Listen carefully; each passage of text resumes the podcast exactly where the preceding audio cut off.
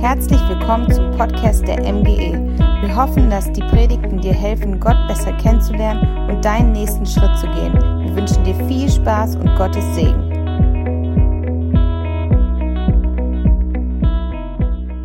Es gab fast nie eine Zeit, zumindest in meinem Leben, wo ich empfunden habe, dass die Kraft der Worte so entscheidend ist. Worte können so stark beeinflussen. Du schaust in die Medien, sozialen Medien, ins Fernsehen und jeder hört und achtet, was gibt es jetzt für Neuigkeiten. Und in den letzten Tagen ist selten wurden die Regierungserklärungen so, so erwartet, was kommt jetzt als Neues. Weil Worte können verletzen, ja, Worte können aber auch heilen. Worte können in die Irre führen, Worte können aber auch Orientierung geben. Worte haben Kraft. Und noch eine Beobachtung, die ich gemacht habe, vielleicht geht es dir genauso, ist, es ist nicht nur entscheidend, was für Worte gesagt werden, sondern wer sagt diese Worte. Ob irgendein dahergelaufener, selbsterklärter Forscher irgendwas sagt oder irgendein anerkannter Virologe oder ob die Bundesregierung was sagt, es ist ein Unterschied, wer diese Botschaft uns gibt.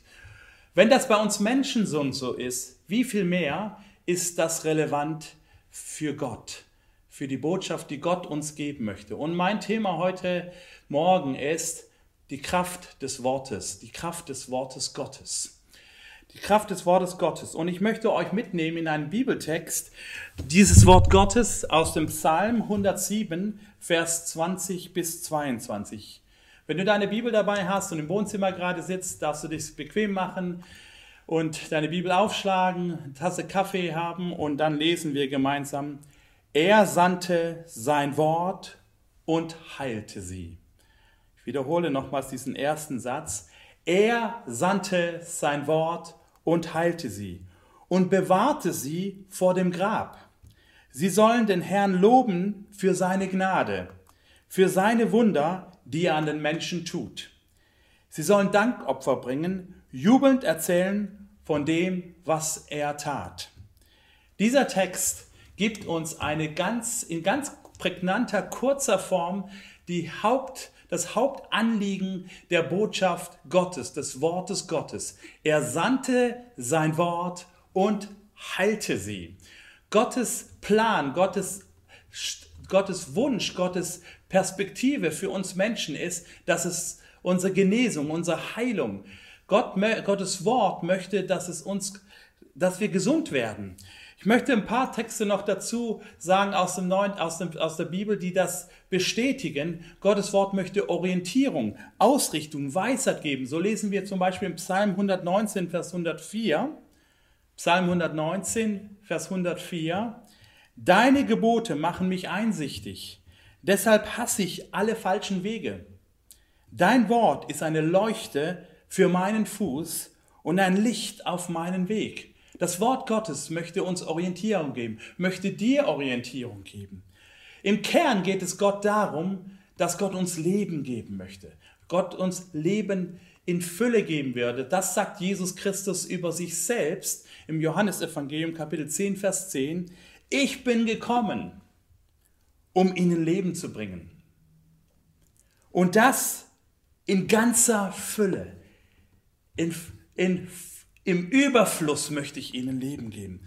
Gottes Wunsch für dein Leben ist Leben im Überfluss. Und der dritte Aspekt, den ich betonen möchte in diesem Bereich, was das Wort Gottes als Botschaft für uns hat, ist, was ist der Höhepunkt? Wo, worauf kulminiert alles zu, was Gott uns sagen möchte? Was ist die, die Spitze der Botschaft Gottes? Die Spitze der Botschaft Gottes ist nicht ein paar Worte, sind nicht ein paar gute Gedanken, sondern ist eine Person, eine Person mit Namen Jesus Christus. Er ist Gottes Botschaft Fleisch geworden. So heißt es im Hebräer Kapitel 1, Vers 1, zuletzt hat Gott gesprochen zu uns im Sohn. Gottes Finales, Gottes Abschließendes, Gottes ähm, umfassendstes Reden geschieht in Jesus Christus. Und damit bin ich bei meinem zweiten Punkt. Was ist denn nun das Wort Gottes? Worin erkenne ich das Wort Gottes? In erster Linie ist das Wort Gottes eben nicht dieses Buch, die Bibel, so sehr wir es wertschätzen, sondern in erster Linie und in der finalen Konsequenz ist das Reden Gottes zu uns Menschen in einer Person Namen Jesus Christus. So lesen wir in Johannes Kapitel 1, Vers 1 und 14. Nochmals Johannes Kapitel 1, Vers 1 bis 14. Am Anfang war das Wort und das Wort war bei Gott und Gott war das Wort. Und das Wort wurde ein Mensch, ein Mensch aus Fleisch und Blut und lebte unter uns.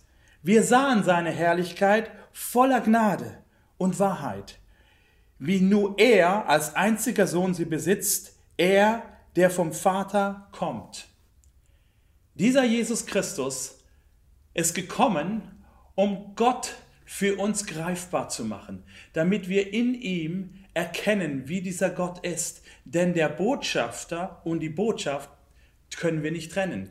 Erst indem wir den Botschafter kennenlernen, wird die Botschaft glaubwürdig. Das merken wir ja gerade jetzt in dieser Zeit. Je vertrauenswürdiger eine Person ist, umso mehr vertrauen wir ihr, was sie sagt was sie uns rüberbringen will. Und so ist das mit Gott. Gott will, dass wir seinen Worten Glauben schenken können, dass wir ihnen Vertrauen schenken können. Und deswegen kommt er auf unsere Ebene. Er wird Mensch, so wie du und ich. Er kommt in unsere Begrenzung, in unsere Not, in unser Leiden, in unser Unverständnis, in unsere Konflikte hinein und sagt, so bin ich, so bin ich, so kannst du dir ein Bild machen, wie ich, wie ich bin und was ich über dich denke. Wer ist denn dieser Jesus? Natürlich könnten wir jetzt viele Fakten zusammenfassen über diesen Jesus Christus historisch, aber ich möchte nur ein paar Highlights hervorheben heute in diesem kurzen Online-Gottesdienst. Der erste ist, dieser Jesus Christus übersieht die Menschen nicht, die andere übersehen.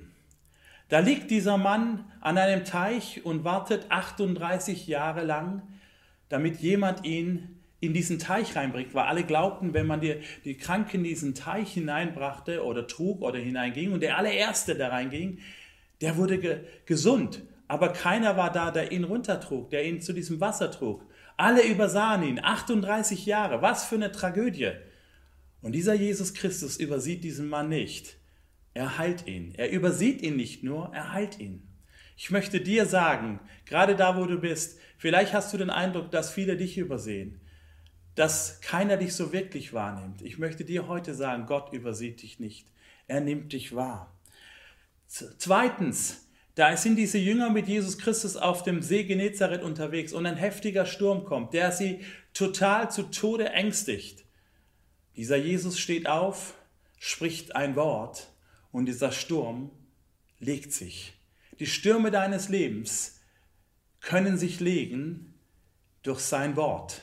Sein Wort hat die Kraft, den Sturm, in dem du bist, zur Ruhe zu bringen. Zumindest bringt es dich innerlich zur Ruhe, trotz der äußeren Umstände. Drittens, da sind die 5000 hungrigen Menschen, die er mit fünf Broten und zwei Fischen sättigt. Er kann deine Seele satt machen. Da ist dieser tote Lazarus in einem Grab, sein Körper fängt schon an zu stinken, so sagt es der Text. Und Jesus spricht ein Wort und Leben kommt in diesen toten Körper hinein.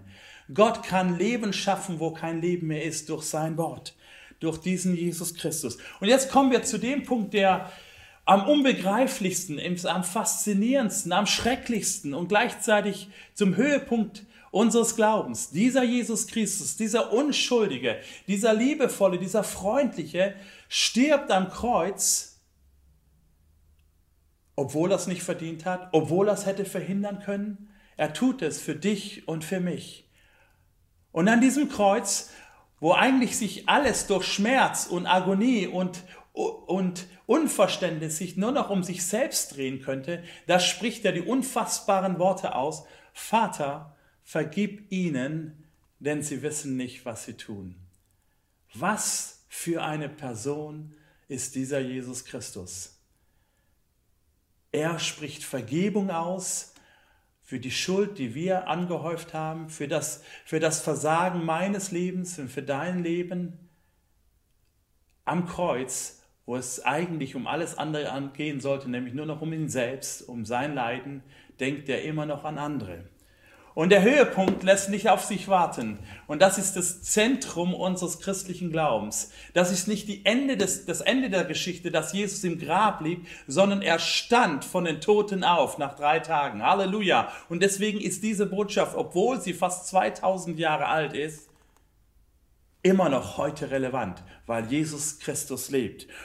Und damit möchte ich diese, diesen Punkt Jesus Christus nochmal für euch zusammenfassen. Das ist der Grund, warum wir die Botschaft von Jesus Evangelium nennen, gute Nachricht, weil es nicht nur eine gute, wahre Geschichte der Vergangenheit ist, sondern eine reale, erfahrbare, wirkliche Geschichte heute für dein Leben werden kann, weil du es heute erleben kannst, weil Jesus Christus lebt.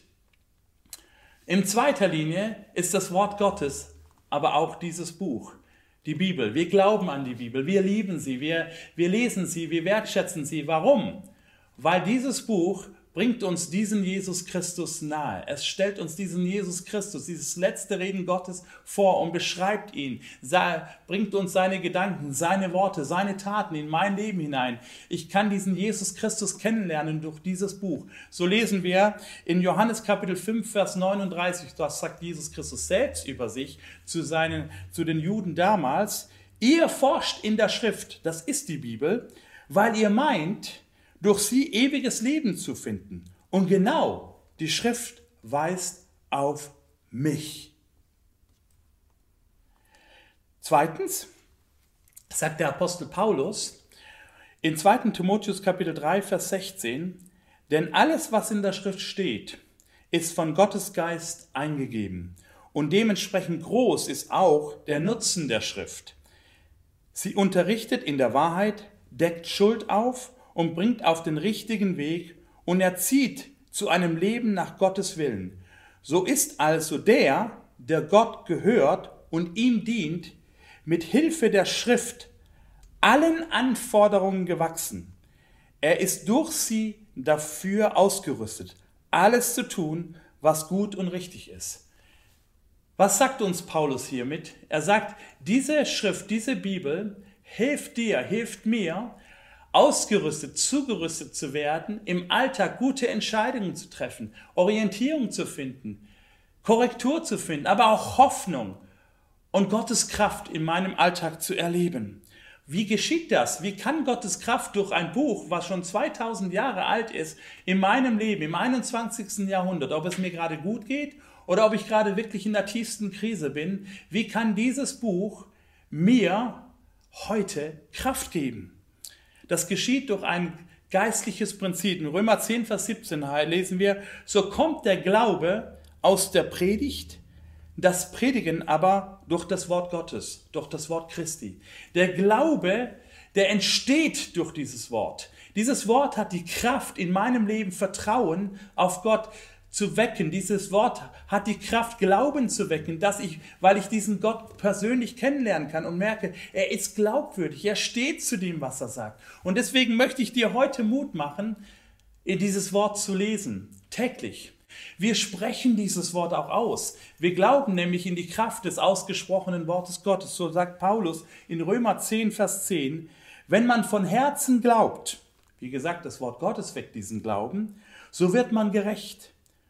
Wenn man mit dem Mund bekennt, so wird man gerettet. Deswegen sprechen wir die Wahrheiten Gottes über unserem Leben, aber auch über unsere Gesellschaft aus. Wir beten für sie gemäß des Wortes Gottes. Wir beten für unsere Obrigkeit, für die Regierung, für Weisheit. Wir beten für unseren Nachbar. Wir handeln aber auch gemäß dieses Wortes, wenn das Wort Gottes sagt, liebe deinen Nächsten wie dich selbst. Deswegen wollen wir es umsetzen in der Kraft dieses Wortes. Aber nicht nur das, dass es uns intellektuell, sozial hilft, Orientierung zu geben. Es gibt uns auch innerlich, geistlich neue Kraft, Identität. Ja, bis hin in das Körperliche, denn Gott tut heute noch Wunder. Gott tut heute noch Wunder. Diese Kraft Gottes in Jesus Christus, der Sturm, den er damals stillte, den Kranken, den er damals heilte, den Toten, den er damals auferweckte, dasselbe tut er heute noch. Dasselbe kann er in deinem Leben tun. Dasselbe tut er in meinem Leben. Ich weiß, wenn wir beten, kommt nicht immer das Ergebnis raus, was wir uns wünschen oder was wir uns hoffen. Aber am Ende es wird jedes Gebet erhört. weil Gott derselbe ist und er weiß besser, er hat eine andere Perspektive für unser Leben. Was auf jeden Fall deutlich wird, ist, wie der Friede Gottes in unser Leben reinkommt. Es gibt ein berühmtes altes Lied aus dem 19. Jahrhundert, das heißt, wenn Friede mit Gott meine Seele durchdringt, mir ist wohl in dem Herrn. Der Schreiber dieses Liedes hatte in, auf dem Atlantik bei einem Schiffsunglück vier seiner Töchter auf einen Schlag verloren. Und als er diese Nachricht bekam, zog er sich zurück und schrieb diesen Text, dichtete dieses Lied. In allem Unverständnis, in allem Leid, in all dem Nicht-Verstehen konnte er erleben, dass Gottes Friede tiefer war als alle Logik. Es trug ihn durch, wenn Friede mit Gott meine Seele durchdringt. Das wünsche ich dir für dein Leben, für diesen Tag, für diese Woche. Aber natürlich gibt es auch die andere Seite, die wir uns oft mehr wünschen, aber es gibt sie immer und immer wieder. Und auch in meinem Leben gibt es diese Erfahrung, dass Gott prägnant, ganz, ganz stark in Situationen eingreift und das Unmögliche möglich macht. Ich denke da gerade an meinen, an, ich habe vier Kinder und mein dritter Kind ist ein Sohn, der heißt Lukas. Und als er ein halbes Jahr alt war, hatte er dauernd Mittelohrentzündung. Wir gingen von einem Arzt zum anderen und das ging nicht weg. Es immer wieder, immer wieder, bis irgendwann die Diagnose da war, das wird wahrscheinlich ständig so bleiben. Wir müssen eine OP durchführen. Vielleicht könnte die helfen. Und im halben, halbe, sechs Monate altes Baby in einer Uniklinik abzugeben, operiert werden zu lassen, das zerreißt das Herz eines Papas und einer Mama. Und wir haben gebetet. Der Termin stand fest und wir sind dankbar für Ärzte, wir sind dankbar für all das, was sie auch gerade in dieser Zeit jetzt leisten, all die Pflegekräfte. Aber wir glauben, dass Gott durch Ärzte retten und heilen kann, aber dass er es auch ohne das macht. Und was geschah, während wir beteten? Am nächsten Tag brachten wir unseren Sohn in die Uniklinik und es gab nochmal eine Voruntersuchung und das Ohr war geheilt. Es war vollständig geheilt. Bis heute war diese OP nicht mehr notwendig. Halleluja! Gott ist heute noch lebendig durch sein Wort, durch Jesus Christus, der auferstanden ist von den Toten. Lass uns gemeinsam beten. Ich möchte jetzt für dich beten, und zwar egal in welcher Situation du jetzt gerade bist, dass das Wort Gottes dieses, diesen Glauben weckt in dir, dass du Vertrauen schenkst diesem Jesus Christus. Wenn du ihn noch nicht kennst, kannst du das erste Mal zu ihm rufen, sagen, Jesus Christus, ich möchte dich kennenlernen. Ich möchte meine Schuld bei dir loswerden und ich möchte mit dir durchs Leben gehen. Danke, dass du für mich gestorben bist, dass du für mich auferstanden bist. Wenn du ihn schon kennst, kannst du ihn loben und danken, so wie unser Psalmtext am Anfang das gesagt hat. Lasst uns ihn loben, lasst uns den Herrn loben für seine Wunder. Und wenn du gerade in einer schwierigen Situation bist, will ich für dich beten, dass Gott dir einen Ausweg schenkt, eine Orientierung schenkt, den Sturm deiner Seele zur Ruhe bringt, aber auch ein Wunder tut in deinem Leben nach Geist, Seele und Leib. Jesus Christus, danke, dass du das Wort Gottes bist. Danke, dass du lebendig bist und dass für dich Distanz keine Rolle spielt und dass ich in der, im Glauben jetzt auch meine Hand ausstrecken darf, so wie dein Wort es sagt. Und die Zuhörer, die jetzt zuschauen, und das im Glauben annehmen, durch dein Wort das empfangen, dass du jetzt in diesem Augenblick Heilung ihnen schenkst, Orientierung schenkst, Lösungen schenkst, Trost schenkst.